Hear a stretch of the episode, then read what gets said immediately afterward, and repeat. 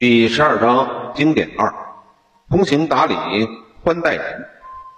宋太祖赵匡胤驾崩以后，由他的弟弟赵匡义做了皇帝，史称宋太宗。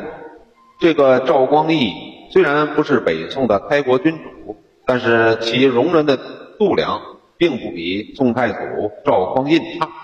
有一次，他在宫中设下宴席，让殿前的都御洪守正。与左小卫大将军王荣前来一起饮酒，酒过三巡以后，洪守正和王荣二人都喝得酩酊大醉，不知不觉的，这两个醉酒的人竟然在皇帝面前比较起谁在边境建立的战功大来了。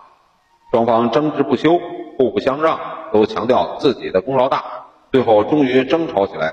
更过分的是，这两个人竟然在皇帝面前破口大骂。那些污言秽语简直不堪入耳，这种行为不仅严重违反了宫廷礼仪，更是冒犯了皇帝的威严。侍臣们先是纷纷惊异，然后都请求皇上把这两个人交给刑部，按照法律规定来惩处。但是宋太宗赵光义竟然没有同意，反而叫人送他们回到各自的家里休息去了。第二天，洪守正和王荣酒醒以后。忽然记起在宴席上曾经违反了律条和宫廷礼节，于是二人匆匆赶赴金銮殿去承认罪过，请求宋太宗赵光义的处罚。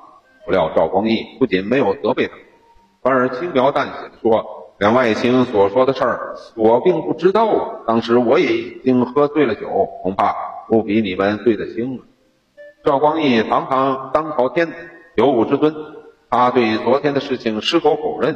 就是对洪守正、王荣二人不遵守礼法的行为表示不追究。赵光义的宽容，既让洪守正、王荣感到意外，意外之余，自然是对皇上感激涕零。从那件事以后，这两个人就誓死忠心报答皇上，毕生都为国家效劳。